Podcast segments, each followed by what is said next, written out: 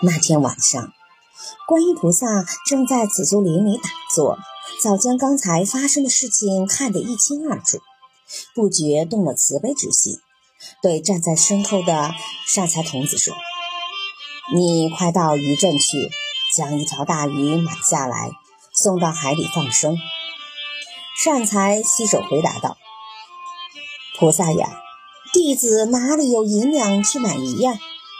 菩萨笑着说：“你从香炉里抓一把就可以了。”善财点头称是，急忙到观音院抓了一把香灰，踏着一朵莲花，飞似的直奔到渔镇。这个时候，两个小子已将鱼扛到了大街上，一下子。被观鱼灯的人围住了，称奇的、赞叹的、问价的，叽叽喳喳，议论纷纷。可是谁也不敢买这么一条大鱼呀。有个白胡子老头说：“小子，这条鱼太大了，你们把它展开，零卖吧。”胖子一想，觉得老头说的有理。于是向肉铺借来了一把斧子，举起它就要去砍鱼。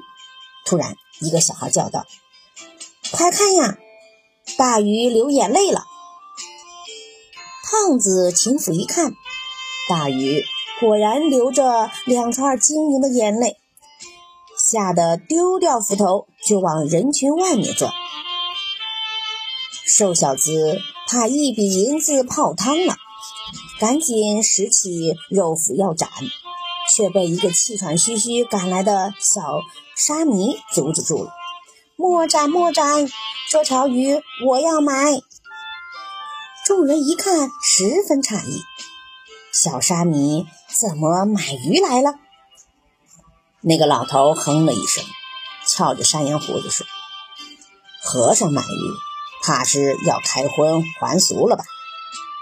小沙弥见众人冷笑讥讽，不觉脸红了，赶紧说：“我买这条鱼是去放生的。”说着，掏出了一些碎银，递给瘦小子，并要求他们将鱼扛到海边去。瘦小子暗自高兴，说：“银子赚到了，扛到海边，说不定等小沙弥一走。”又能把这条大鱼扛回来呢。他招呼着胖小子扛起大鱼，跟着小沙弥向海边走去。